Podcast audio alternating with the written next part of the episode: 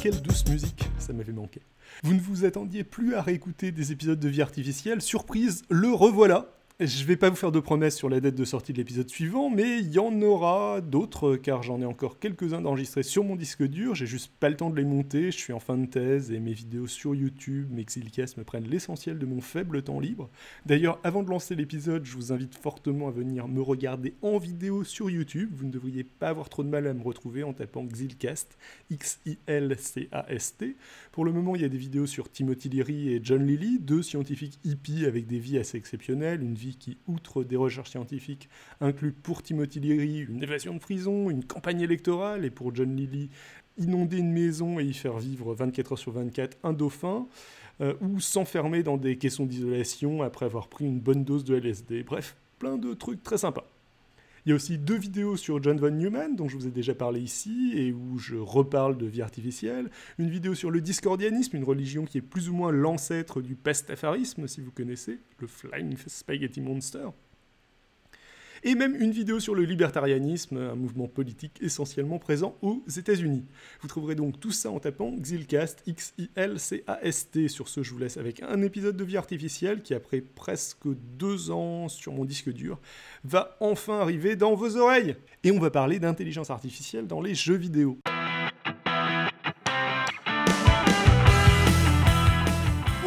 Bienvenue dans Vie artificielle. Et aujourd'hui, je suis, comme d'habitude, avec mon comparse Simon. Bonjour tout le monde.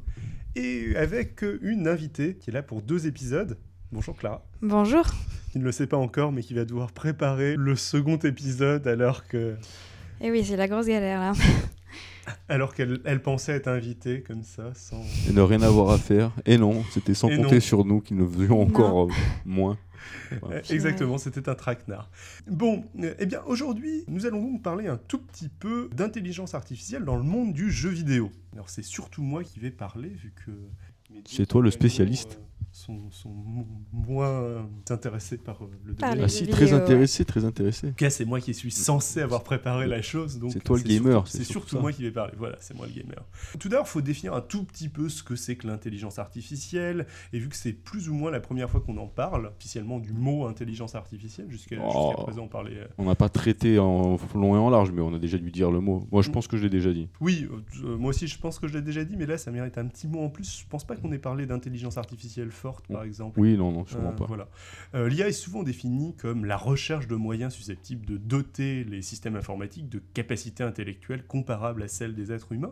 Euh, c'est très large comme définition et ça permet d'inclure ce qu'on appelle l'intelligence artificielle forte, ce que l'on pourrait presque appeler conscience artificielle, qui consiste en gros à imaginer une IA capable d'avoir donc conscience de soi, c'est un peu redondant comme définition. Et conscience, c'est très large et très flou, mais bon, et qui soit aussi polyvalente que l'intelligence humaine, disons. À l'inverse, l'intelligence artificielle faible ou appliquée consiste plus modestement à concevoir des systèmes qui vont résoudre des problèmes habituellement résolus par euh, l'intelligence humaine. C'est plutôt ce que l'on entend généralement par intelligence artificielle en recherche euh, de nos jours. L'intelligence artificielle forte serait plus un but de long terme. Euh, le jour où le robot aura une théorie de l'esprit. Voilà. Capacité de méta-représentation. On n'y est pas encore. Hein. Exactement, on en est très très loin. Certaines personnes diraient même qu'on n'y arrivera jamais. Oui, par exemple moi. Mais Oui, pour moi à juste titre d'ailleurs. Mais euh, ce qui est amusant, c'est la modestie extrême concernant l'intelligence artificielle des personnes qui travaillent dans le monde du jeu vidéo, qu'ils soient programmeurs ou journalistes. Ils vont être adeptes d'une vision assez maximaliste de l'intelligence artificielle, donc euh, intelligence artificielle forte, de ce que serait donc l'IA. Ils vont sans arrêt insister sur le fait que ce qui travaille n'est pas de l'intelligence artificielle. Moi, j'avais jamais entendu parler d'intelligence artificielle pour les jeux vidéo. Pourtant, ça rejoint beaucoup, enfin, genre en robotique, on a pas tellement de honte à parler d'intelligence artificielle. Non, on fait que ça, on fait que ça. Et ce que vont faire euh, les euh, développeurs de jeux vidéo rejoint pas mal, on va en parler un petit peu plus en longueur euh, un peu plus loin, mais rejoint pas mal ce qui est fait en robotique. C'est-à-dire quand on parle de pathfinding en intelligence artificielle pour des robots, ou quand on parle de pathfinding pour un petit avatar virtuel. Trouver un chemin, hein, c'est ça? Oui, exactement. Qui se, Dans un labyrinthe, par exemple. oui, voilà. Bah, c'est un peu la même chose, en fait, on fait la même on chose. Utilise les mêmes algorithmes. Exactement. On, ça, c'est ce que tu vas nous apprendre sûrement. Tout à fait, un peu plus tard. Ouais, mais ce qui fait la grosse différence en ce moment des études en robotique, c'est qu'on veut que le robot euh, ait une, autonomie et euh, arrive à prendre les décisions tout seul, qu'il n'y ait pas de commande. Mhm. Et que, en cartographiant son environnement, par exemple, se rendre compte que s'il y a un obstacle de la vie réelle totalement inattendu, il peut tout reprogrammer euh, dans un, un temps très très très court. Si, euh, je sais pas, il y a une bombe qui, qui arrive, tu vois, ou une- un truc euh, sur des champs de bataille, ou je sais pas, pour euh, les trucs de guerre. Donc il faut une intentionnalité du robot par rapport au jeu vidéo qui est... Le jeu vidéo, c'est c'est gouverné par quelqu'un. Bah, Par le joueur, quoi. Pas forcément, je veux dire, dans un jeu vidéo, généralement, le joueur contrôle un personnage. Ah oui, et mais, les autres, tu veux euh, dire le- les autres personnages ne sont pas contrôlés par le joueur. Donc ouais. eux aussi, il faut qu'ils réagissent par rapport à bon, leur environnement. PNJ, comme on dit. Voilà, des PNJ, des personnages non joueurs ou des bots, ce qui doit d'ailleurs euh, être une abréviation de Robot. robot. Donc on retrouve un petit peu le, le même genre de problématique, mais c'est vrai qu'on ne le retrouve pas pour le personnage principal qui est contrôlé par le joueur. Ça revient à un robot contrôlé par euh, télécommande. Il y a plein d'exemples d'utilisation de l'intelligence artificielle dans les jeux vidéo, en tout cas de l'intelligence artificielle faible. On a parlé un petit peu de pathfinding, on a parlé euh, plus généralement de comportement des ennemis, mais même euh, la création de niveaux procédural, créer un niveau d'un jeu vidéo aléatoirement, bah, c'est en quelque sorte de l'intelligence artificielle. C'est-à-dire que la création de niveau, c'est plutôt une tâche qui est habituellement accomplie par un, Ah, par un game designer, Mm. et l'accomplir automatiquement nécessite des contraintes précises, ça Mm. nécessite de Faut faire être un en petit sorte dieu, quoi. voilà, que le, euh, le niveau soit finissable par le joueur, qu'il soit pas trop difficile, qu'on le tue pas tout de suite, en même temps que, Ça soit jouable. que ce soit jouable, qu'il y ait une certaine résistance, parce que si jamais le niveau consiste à appuyer sur la flèche droite de ton clavier et attendre que ça se termine, bah, ça, ça, va généralement nul. pas plaire aux joueurs. C'est- C'est des choses assez complexes euh, qui vont nécessiter des algos derrière. euh, Vraiment poussé. ouais. oui, voilà, vraiment poussé. Bon, J'avais envie de dire un petit mot sur euh, la théorie des jeux. Donc là, on quitte un tout petit peu le cadre des jeux vidéo, mais on va y revenir euh, juste après. Un peu de théorie, quoi, c'est ça? Là, ça va être le moment un peu chiant, non? Exactement. Non, on pensait que ça allait parler que de, de, de Mortal Kombat et de... Voilà, ouais, là, je, je vous ai appâté avec, euh, avec Mortal Kombat, FIFA et, euh, et je ne sais quel autre jeu. Et, et GTA 5. et GTA 5. Et là, Sortir les hashtags qui vont ramener du monde. Voilà, tout, tout à fait. Et là, maintenant, je me lance dans un, un bête euh, pierre, papier, ciseaux euh, qui va être très décevant pour nos auditeurs. La théorie des jeux, bah, euh, ça consiste à, un peu à décrire ce qu'est un jeu. Par exemple, on va classer en- les jeux en jeux simultanés ou séquentiels. Simultané, c'est quand euh, les joueurs jouent en même temps. Euh, séquentiel, c'est quand les joueurs jouent chacun leur tour, comme au jeu d'échecs. On va parler de jeux coopératifs ou non coopératifs. Là, on va pas trop en parler par la suite. On va parler de jeux finis ou non. Un jeu fini, c'est un jeu où il y a un nombre dénombrable euh, de coups possibles. Ce qui est très intéressant pour les jeux finis, comme par exemple le jeu d'échecs, comme euh, le jeu du morpion, euh, c'est que si jamais on peut dénombrer la totalité des possibilités, eh bien on peut déterminer quel est le comportement optimal. Donc là, si l'intelligence artificielle consiste à créer une intelligence qui va se, ba- se battre contre un joueur qui joue au morpion ou qui joue aux échecs, bah, si on peut euh, séquencer la totalité des possibilités, on va pouvoir avoir une intelligence artificielle, entre guillemets, parfaite, que le joueur humain ne va jamais pouvoir battre, vu qu'elle sait ce qu'il faut faire dans n'importe lequel des cas possibles. C'est le cas pour des jeux comme le jeu du morpion. Mhm. D'ailleurs, c'est assez simple à voir parce que grosso modo, même pour un être humain, euh, les, les possibilités du euh, tic-tac-toc ou du, euh, du morpion sont pas si, euh, si impressionnantes que ça. Et généralement, c'est un jeu auquel on joue un peu sur le bord de son cahier euh, au collège. Et puis euh, au lycée, on a déjà dénombré la totalité des, po- des possibilités et, et on se lance dans des trucs plus compliqués comme le morpion 3D ou euh, des choses comme ça. Enfin, c'est peut-être juste Ah moi, bon. mais- Ouais, c'est c'est juste toi. je m'en Morpion fous. 3D. C'est bon. Comment tu construisais ça? Un morpion 3D. Un morpion 3D, bah, tu fais trois grilles de morpions les unes à côté des autres, et maintenant tu peux faire des diagonales, euh, des Ok. trucs sur plusieurs étages. Et là, ça, ça devient un peu plus compliqué. Mais en même temps. euh, euh, Ouais, donc t'as une mémoire prospective, tu peux te projeter sur la suite du jeu vu Exa- qu'il est fini. Exactement. Et euh, là, euh, bah, c'est relativement simple de faire une intelligence artificielle. C'est un arbre de possibilités, c'est une liste de coups. Euh, si l'autre joueur fait ça, Ouais. faut faire ça. S'il faut faire ça, faut faire ça. C'est assez bête et méchant comme, comme système. C'est assez important pour les jeux finis, euh, le nombre de possibilités qui existent. Ça va énormément influencer sur euh, notre capacité à créer des intelligences artificielles efficaces. C'est pour ça que, bah, grosso modo, le marpion s'est résolu depuis perpète. Les échecs, c'est un peu plus dur, mais maintenant, les, les intelligences artificielles battent les joueurs humains. Et le jeu de Go, qui est un jeu où les règles semblent plus simples, mais qui a beaucoup plus de possibilités, entre autres liées à la taille de l'échiquier, eh bien, euh, les, humains sont toujours meilleurs que euh, les intelligences artificielles au jeu de Go. Bon, peut-être aussi que le Go est un peu moins connu que les échecs et qu'on a mis un peu moins de moyens derrière euh, initialement, mais voilà. Bon, on peut, on peut parler aussi de jeux répétés ou non répétés. un jeu répété, c'est quelque chose où on va procéder au même jeu plusieurs fois. Par exemple, un jeu qui est souvent utilisé en, théorie des jeux, c'est le jeu du prisonnier. Je pense que vous en avez... Euh, le dilemme du prisonnier. Le dilemme du prisonnier, oui. Je sais que tous les deux, vous en avez entendu parler. Je pense qu'une ah bonne partie de nos auditeurs en ont entendu, en ont entendu ah, mais quand même, un petit rappel. Mais on va faire un petit rappel. L'un de vous veut s'y coller ou je me lance euh, Oh, tu as l'air bien lancé. Vas-y, hein. vas-y. Ok, donc le jeu du prisonnier, en gros, on va dire qu'on a deux prisonniers. Euh, ils viennent d'accomplir un forfait. ils ont été pris par la justice et un dilemme s'offre à eux. Vont-ils dénoncer leur partenaire ou pas? Ils sont chacun isolés, ils n'ont pas moyen de communiquer l'un avec l'autre. Et ils ont deux possibilités. Est-ce que je dénonce mon partenaire ou est-ce que je ne le dénonce pas?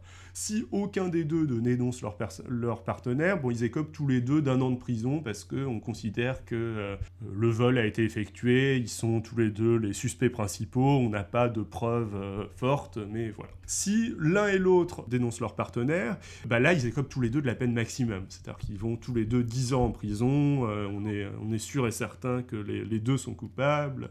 si il y en a un qui dénonce son partenaire et l'autre qui ne dénonce pas son partenaire, bah celui qui, qui ne se fait pas dénoncer sort de prison et euh, celui qui dénonce son partenaire écope de 5 ans de prison. C'est un ultimate game, lui Tu sais, ça, ce truc, c'est euh, quand as, euh, on te donne par exemple 100 euros et on est deux, tu dois partager tes 100 euros entre toi et l'autre que tu ne connais pas. Mhm. Tu peux lui donner 0 euros, tu peux garder 100 euros, ou tu peux mhm. lui donner 50 euros, garder 50 euros. Mais le gars en face peut refuser s'il trouve que c'est trop injuste si par exemple tu lui as donné 20 euros et toi euh, tu en as gardé 80, s'il refuse, il a rien, t'as rien. Mhm. Voilà, donc euh, la logique voudrait que dans tous les cas il accepte puisque 20 c'est toujours mieux que rien. Mais euh, il se passe pas du tout ça dans la vie, dans la vraie vie. Il y, a beaucoup de refus quand c'est trop injuste. J'en avais entendu parler. Non, je pense que le, jeu du prisonnier, non, la, logique est pas vraiment, n'est pas vraiment la même. Mais non, mais je veux dire c'est qu'il y a un effet rebondissant sur les deux, quoi. Ouais, si c'est un peu pareil, je pense. Après, le, dans la théorie des jeux, c'est juste que tu changes les, les, niveaux des pertes et des gains. Le, théorème du prisonnier, tu peux le formaliser un peu et en modifiant les pertes et les gains, tu peux arriver à quelque chose comme ça. Euh, au lieu de perdre tous les deux quand les deux. Ils... Oui, mais enfin, la différence, c'est que c'est symétrique euh, là dans le jeu du prisonnier. Ah oui, oui, que les deux ont. Euh, oui, oui, que le tableau il est symétrique. Euh, donc. C'est pas, c'est pas totalement la même chose, mais ça se rapproche. Mais c'est très intéressant aussi. Enfin, le, tout, tout ce qu'il y a dans la théorie des jeux, de toute façon, est, généralement super passionnant. donc, en tout cas, il y a une grosse différence au niveau du jeu du prisonnier entre si jamais on ne répète pas le jeu du prisonnier ou si jamais on répète le jeu du prisonnier. Si jamais on ne le répète pas, il n'y a pas moyen qu'une confiance euh, s'établissent entre les deux joueurs. L'intérêt va être de manière évidente de dénoncer immédiatement son camarade pour récupérer la peine la moindre possible et avoir une chance de sortir euh, complètement libre. Tandis que dans un jeu du prisonnier répété, on va davantage pouvoir parler d'altruisme, etc. Le, jeu du prisonnier est pas mal étudié pour ce genre de choses et je vais y revenir un petit peu plus tard. Est-ce que l'altruisme existe? Est-ce que l'altruisme existe? Oui, généralement, quand on parle d'altruisme en sélection naturelle ou en théorie des jeux, on part un petit peu du principe que l'altruisme, en fait, est un égoïsme déguisé. Mais... Voilà, c'est hmm. une coopération interespèce à la limite, mais euh, hmm. pour la survie de l'espèce. Ah, tout à fait. Euh, Il y a les jeux aussi où, qui peuvent se représenter en forme d'arbre et ceux qui se représentent en forme de tableau, du coup. C'est une grosse différence, je sais pas, tu l'as cité. Exactement, c'était le point qui arrivait, euh, qui arrivait potentiellement juste après, mais du coup tu l'as plus bonne transition. Ceux qui se représentent en forme de tableau, enfin pour moi c'est quand tu, enfin à chaque fois que tu joues, ça n'a pas d'impact sur ton coup d'après quoi. Et ceux qui se représentent sous forme d'arbre, tu as toute une hiérarchie, organisation euh, en fonction de euh, quel choix tu fais à chaque fois que tu prends une décision, ça impacte sur toute la suite. Mhm. Et il y a, certains jeux où ça va pas être du tout intéressant de les représenter en forme d'art, et d'autres où ça va être beaucoup plus pratique. Je vais revenir un petit peu à euh, nos euh, jeux vidéo. Donc, le premier exemple euh, tourné autour des jeux d'échecs, ce genre de jeu. Un autre exemple d'intelligence artificielle dans les jeux vidéo qui va être très basique, c'est l'un des tout premiers jeux vidéo auxquels certains d'entre vous ont peut-être joué. Je suis sûr que j'y ai pas joué du coup. Moi, j'ai joué au rallye à part ça. Avez-vous joué à Pac-Man? Non. Bah ouais, ouais, mais bon, moi c'était sur des émulateurs, des trucs comme ça, c'est pas de mon époque, il y en avait déjà plus. Euh... Ouais, c'est-à-dire que je, je, suis d'un âge plus vénérable. Mais si, bien sûr, évidemment, que, vous deux ici. Donc Pac-Man, en gros, c'est un petit. Un bout de fromage. un fromage, ouais, voilà. Un fromage entamé qui se balade dans un labyrinthe et qui mange quatre fantômes. Et on alterne les phases de jeu entre le moment où il essaye de manger les fantômes et le un moment. Un fromage entamé qui se balade dans un labyrinthe et qui mange quatre fantômes. Mon dieu ça, te donne envie, hein. Ah ouais, grave, alors là. C'est un jeu où le, réalisme était particulièrement primé à l'époque. Euh, et puis manger des fantômes et des petits, des petits ronds aussi. Ouais, et des cerises. Des, cerises, bah, des cerises, et puis ouais, c'était des cerises. Hein, des, cerises et des pastilles blanches. Ouais, ah ouais, c'était des cerises. Ah. Enfin, les cerises, c'est peut-être la version euh, un peu ah évoluée.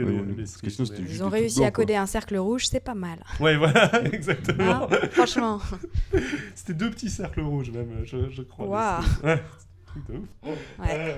En couleur, hein, attention. Oui, oui, oui, oui. Donc, la difficulté, c'était donner l'impression que les fantômes euh, cherchent à attraper Pac-Man, attraper le petit fromage qui bouge, le joueur donc. Euh, ils avaient eu une idée qui est extrêmement simple et qui donnait pour le coup l'impression pourtant que les fantômes étaient intelligents. C'est-à-dire qu'il y avait quatre fantômes, il y en avait un qui suivait Pac-Man, donc euh, qui essayait de se rapprocher de lui, un qui allait toujours à droite, à chaque fois qu'il tombait sur une intersection, l'autre qui allait toujours à gauche à chaque fois qu'il tombait sur une intersection, et le dernier qui avait un comportement aléatoire.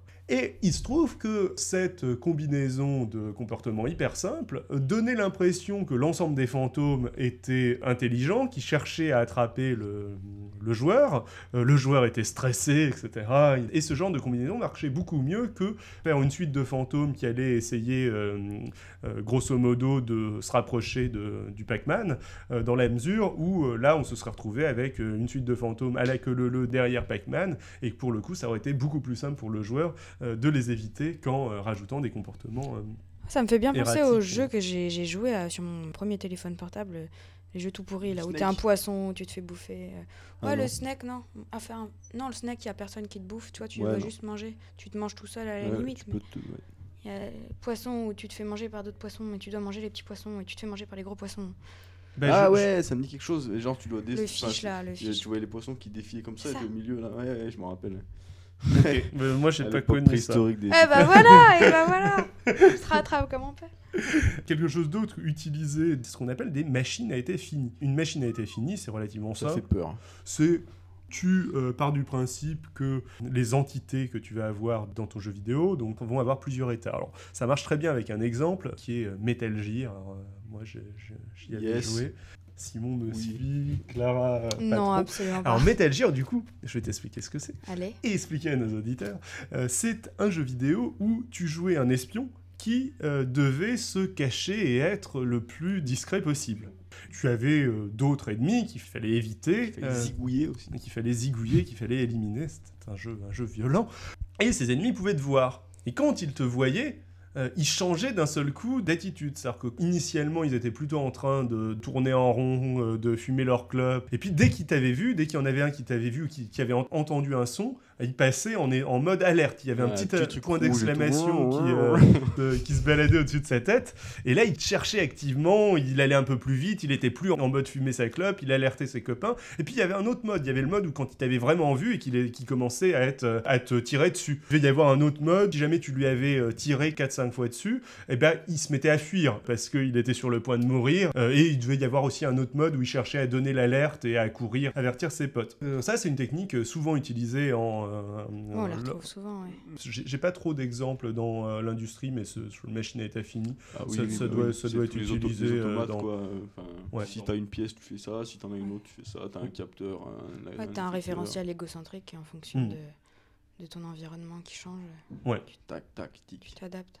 Donc, euh, technique assez simple, et euh, qui avait par contre l'inconvénient, étant donné que les états finis étaient euh, fini et relativement limité, 4-5, ça avait l'inconvénient que bah, euh, euh, un soldat qui était en train de fumer sa clope au début, euh, bon, d'un seul coup ils te voyaient, l'alerte était déclenchée, ils étaient 50 à te sauter dessus, tu leur tirais dessus, il y avait ces 49 potes qui mouraient tués à la Kalachnikov, et puis tu partais te cacher, lui était toujours en vie, au bout d'un moment il en avait marre d'être en train de te chercher, il repassait en mode alerte calme, puis il repassait en mode cool, Et là, il était à nouveau en train de fumer sa, clope, à côté du cadavre de ses 49 potes qu'il avait ah, complètement, ah, complètement oublié. C'est bien les Russes. Hein. Bonjour les, méchants hein. russes, non hein, Oui, sûrement. Enfin, à l'époque, les méchants étaient toujours russes. Maintenant. On fait suer toute les, la pédagogie là, et tout le bazar sur les méthodes éducatives de l'enfant et on fait jouer à des jeux vidéo pareil. Hmm. Mon Dieu. Mais voilà, voilà ce qu'on est devenu euh, après. Ah, effectivement, ça va. Non, parce que, ouais, pour faire une parenthèse, hmm. en cognition et en remédiation cognitive, on utilise beaucoup la réalité virtuelle hmm. pour euh, vaincre des phobies, par exemple. Par exemple, une phobie euh, du vide ou des voitures. Du coup, on, recrée un environnement en 3D où l'environnement le, où s'adapte au sujet donc pour que le sujet se sente vraiment euh, dans l'environnement et qu'il ait euh, l'impression à 90% euh, d'être dans un environnement normal et pas d'être dans une salle fermée qui ne bouge pas. Et du coup, ça permet de, vaincre de nombreuses phobies. Mais le problème, c'est que quand le sujet retourne dans la vie normale, Mhm. Donc, euh, quand toi, tu retournes dans la vie normale et que tu peux plus tuer, 25, 25 personnes sans qu'il y ait conséquences, on leur impose des phases transitoires parce qu'il y a eu des problèmes en mode euh, ils vont euh, être des dangers publics parce qu'ils ont l'impression que tout ce qu'ils font n'ont pas de conséquences. Donc, la réalité virtuelle et la vie réelle.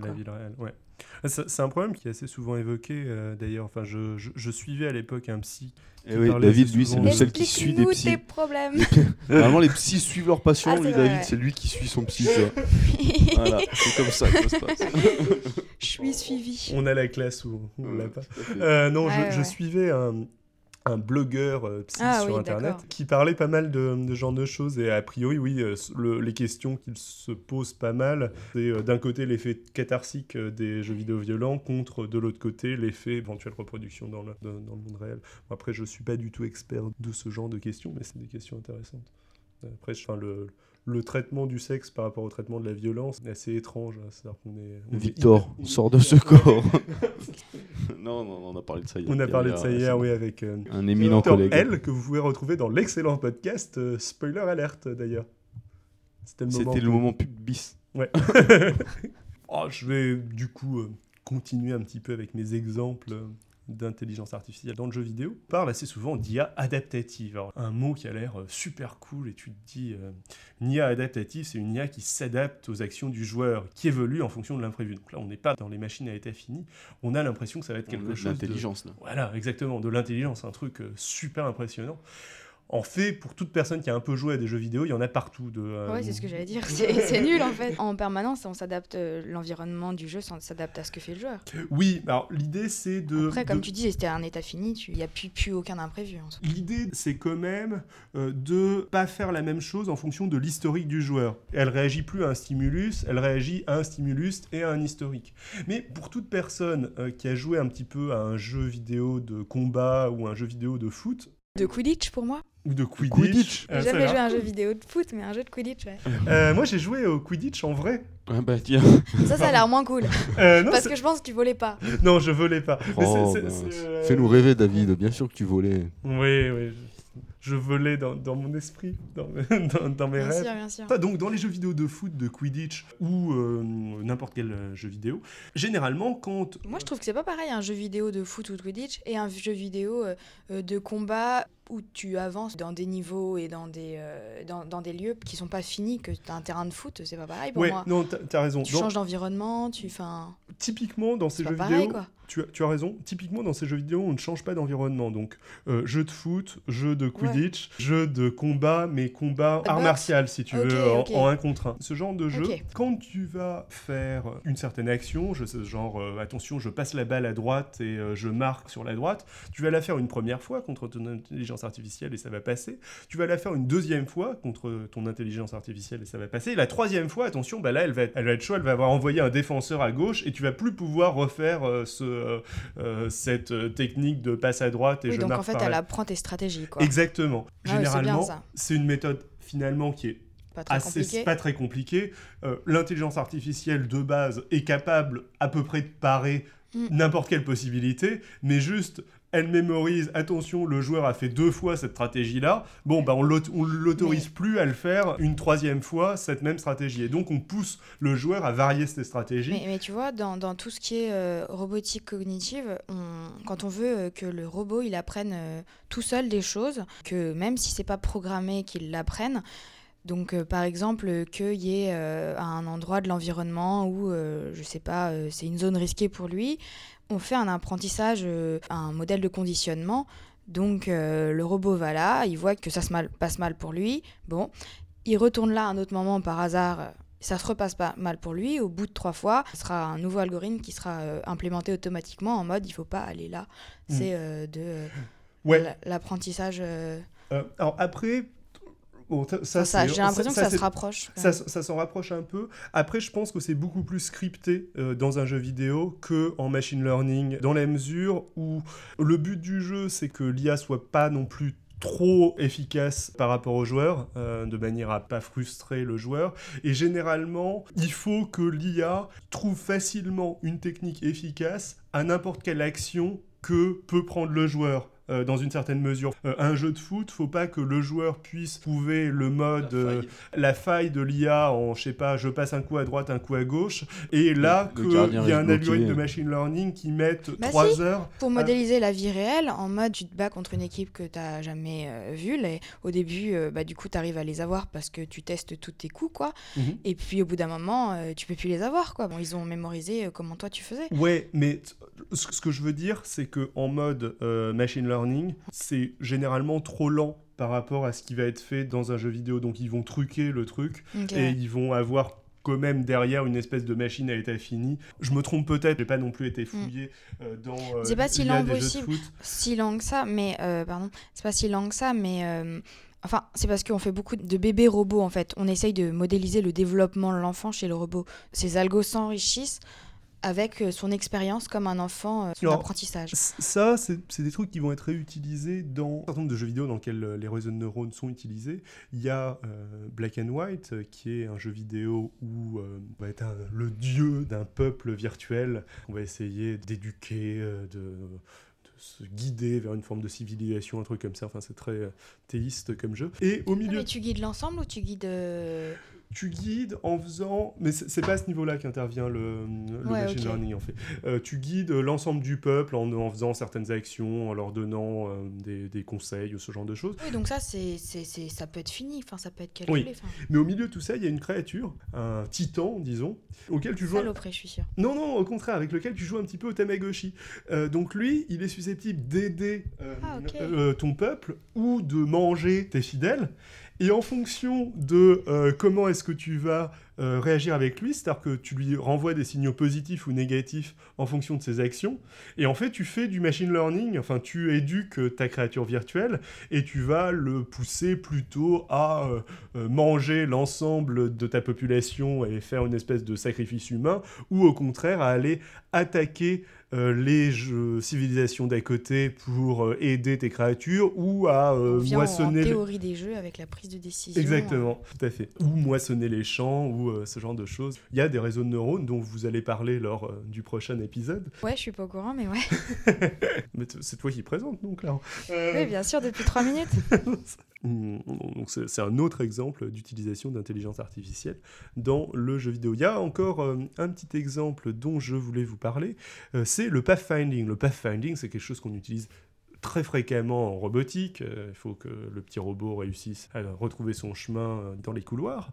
Et dans ce domaine, il y a tout un tas de théories qui tournent autour de la théorie des graphes pour trouver à partir d'un nombre de points euh, le euh, chemin idéal pour euh, aller d'un point A à un point B. Je ne vais pas revenir sur, de la, sur la théorie des graphes déjà parce que je ne maîtrise pas le sujet et en plus parce que ce serait un peu trop lourd pour l'épisode. Ah, tout, le monde, tout le monde arrêterait d'écouter là.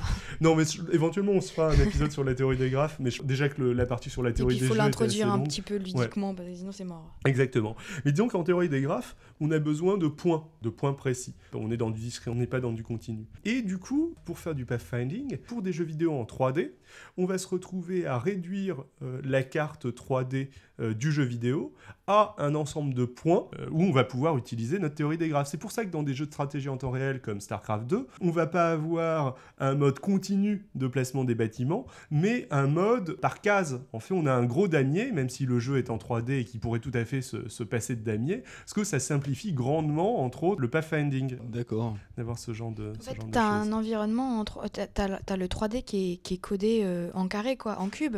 Tu as, des voxels, quoi. Non, tu as, euh, l'environnement 3D euh, qui est assez large et assez détaillé, et sur ces polygones, tu vas avoir un damier, genre façon damier d'échec, et en fait, c'est les points réels. Tes unités, elles vont toujours se trouver. Vu que tu es sur un écran, pas du 3D, 3D, ouais. ouais Parce que nous, en IRM, on utilise beaucoup les voxels. Mm. Enfin, on n'utilise que les voxels. Mais les voxels, l'intérêt, c'est entre autres de. Des pixels 3D. Ouais, c'est des pixels 3D. Minecraft, quoi, le paradis du voxel. Ouais, exactement. C'est plutôt Minecraft. Pour les connaisseurs. Non, Exactement. je ne connais pas. Tandis que dans StarCraft, on est plutôt sur euh, un truc plat, où on va pas creuser en profondeur, on va pas monter en hauteur. On n'utilise que deux dimensions finalement. Dernière, euh, dernier exemple que je vais faire rapidement parce que je vois qu'on arrive à un nombre de minutes euh, assez, tourne, assez important. Les bots. De cette lieu. Yes. Merci Clara. Je sais pas ce que tu non, les bots, euh, façon les, les robots, c'est-à-dire les, les, intelligences artificielles dans des jeux qui sont multijoueurs, qui vont remplacer. Qui quoi. Voilà, qui vont remplacer un joueur, un, joueur réel. Donc là, ça, ça va être euh, Counter-Strike ou euh, ce genre de choses. il y a tout un tas de jeux où tu vas avoir des bots. Et alors, j'avais un papier que je ne vous détaillerai pas sur l'utilisation de quelque chose qui ressemble fortement à euh, des algos génétiques qui ressemblent pas mal à ce dont tu parlais, euh, IA adaptative qui s'adapte vraiment au comportement des autres joueurs en cours de partie, où là il va y avoir pareil euh, des états finis, une suite de comportements, une suite de lieux, plus quelques états, genre le nombre de points de vie qui restent aux joueurs, et en fonction euh, du succès de différentes stratégies, en fonction du succès de, euh, par exemple, euh, je vais, quand je suis blessé à tant de niveaux, je fuis à tel point où habituellement il n'est pas censé y avoir de joueurs, enfin c'est pas où habituellement il n'est pas censé y avoir de joueurs, mais ce comportement a été sélectionné parce que tu peux, généralement il n'y a personne qui se trouve à cet endroit-là. c'est l'optimisation. exactement. Et tu as tout un tas de stratégies, en fait, qui vont être progressivement sélectionnées, qui sont choisies plus ou moins aléatoirement, et qui sont progressivement sélectionnées pendant la partie. Tu reproduis le modèle de l'évolution. Exactement, en fonction de ce qui marche le mieux. Il y a des mutations Non, je déconne. Euh, je pense pas qu'il y ait de mutation des stratégies, mais pour le coup, il, pourrait y en avoir. non, mais je disais ça. Il faudrait que je regarde sur le papier. Voilà, c'était Très bien. Donc, un peu d'algorithme génétique dans les, dans les parties de World of Warcraft. Alors. Dans le partie de ah, Counter-Strike. de, Counter de Counter-Strike plutôt. Ah, ok. sur des bots euh, qui vont. Et dans toutes les versions de Counter, il y avait ça Non, non, c'est euh, certaines personnes qui ont développé des bots. Ah, ok, d'accord. C'est des chercheurs qui ont repris Sur ce modèle-là. Je pense pas Je pense pas que ce soit des chercheurs, par contre. Parce qu'il n'y avait pas de bots de base dans Counter-Strike. Donc euh, tous les. Euh, ah ouais, c'est des add-ons genre. Euh, oui, voilà, tous les mecs qui ont, qui ont, créé des bots. Bon, ça c'était des bots qui étaient censés être particulièrement réactifs. Alors bon, je l'ai lu sur un petit papier qui résumait l'intelligence artificielle dans les jeux vidéo. Je sais pas dans quelle mesure est-ce que c'est le paradigme dominant en termes de bots mhm. dans Counter Strike, mais je trouve ça pas mal. Il y aurait beaucoup d'autres choses à dire. mais je pense qu'on a fait un petit tour assez important quand même. Bah, merci David de, de nous avoir présenté ces six excitantes euh, avancées en intelligence artificielle de jeux vidéo. Euh, bah, C'était plus un, historique de ce qui peut se faire. Bah, merci à vous deux. Mais de rien. Euh, où est-ce qu'on peut vous retrouver sur Internet d'ailleurs Même si c'est surtout moi qui ai parlé? La twittosphère, Simon Carignon, C-A-2-R-I-G-N-O-N. Simon Carignon, ok. Euh, moi, Clara 3, euh, 9. Attention. Ah, sur Twitter aussi. Sur Twitter et sinon sur Facebook. Ok, donc bon, vous aurez tout ça sur le site de l'émission www.vie-artificiel.com. Quant à moi, vous pouvez me retrouver sur Twitter at Xilrian, x i l r i a n Sur ce, amusez-vous bien tous. et ciao à tous. Salut. Dans, je l'espère, pas trop longtemps, les amis. Et encore une fois, n'hésitez pas à jeter un œil à ce que je fais sur YouTube en recherchant Xilcast, X-I-L-C-A-S-T. Le prochain épisode qui conclura la série sur John Lilly va entre autres parler de différentes théories sur le fonctionnement de l'esprit humain. Et si ça vous plaît et que vous voulez me motiver à monter plus vite les épisodes restants et à en réenregistrer peut-être d'autres, euh, vous pouvez m'inonder de commentaires sur le site de l'émission vie-artificielle.com ou aller noter le podcast 5 étoiles sur iTunes. Sur ce, ciao à tous.